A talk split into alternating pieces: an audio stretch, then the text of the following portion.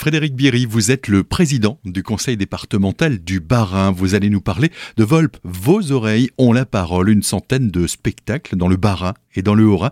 Alors c'est un vrai soutien au monde culturel. Ça nous semblait important de préserver ce festival, qui est son dixième anniversaire. Euh, ce festival Vos oreilles ont la parole, c'est un festival dont nous sommes très très fiers. C'est un festival qui permet de faire du lien en proximité autour euh, d'abord du livre. C'est un enjeu. On a des médiathèques extraordinaires, des bibliothèques extraordinaires sur nos deux territoires euh, en Alsace. Il faut continuer à les accompagner. Ce festival a cette particularité d'être déployé sur l'ensemble du territoire alsacien et, nous nous en réjouissons. On sait qu'aujourd'hui c'est difficile pour le monde de la culture. Je pense aux artistes qui ne peuvent pas se produire en, ce moment et qui ont besoin de ce contact avec euh, leur public. C'est difficile d'abord humainement, c'est difficile aussi économiquement. Un festival qui intervient dans un contexte compliqué et il a fallu se réinventer. Alors il a fallu se réinventer parce que normalement ce festival c'est toujours dans, dans des lieux euh, collectifs, publics, euh, dans des médiathèques, donc on est toujours dans du présentiel. Et là on doit tenir compte bien évidemment euh, de la situation du Covid et qui malheureusement se dégrade en Alsace. Et donc il faut protéger nos concitoyens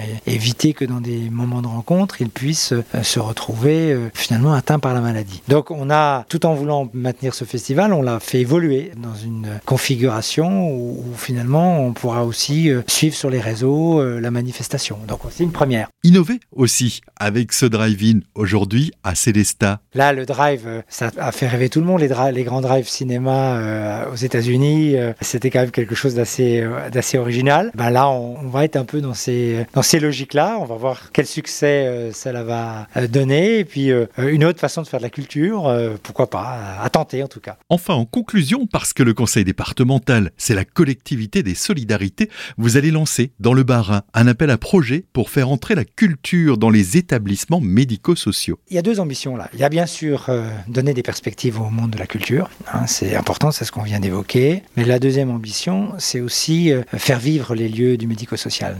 Quand on parle de lieux médico-social, c'est des lieux de la protection de l'enfance. Hein. On a 2600 enfants placés dans le département du Bas-Rhin. C'est euh, les lieux du handicap et les établissements aussi des personnes âgées. On a vu euh, que les personnes âgées ont souffert du Covid, mais elles ont aussi souffert de l'isolement. Donc la possibilité pour elles d'avoir un moment festif, euh, d'animation, de découverte culturelle, c'est important aussi euh, pour ces établissements-là. Donc du coup, on fait à la fois du lien humain, tout en préservant bien évidemment les gestes barrières, et en même temps du lien culturel et du lien social. Frédéric Bierry, merci.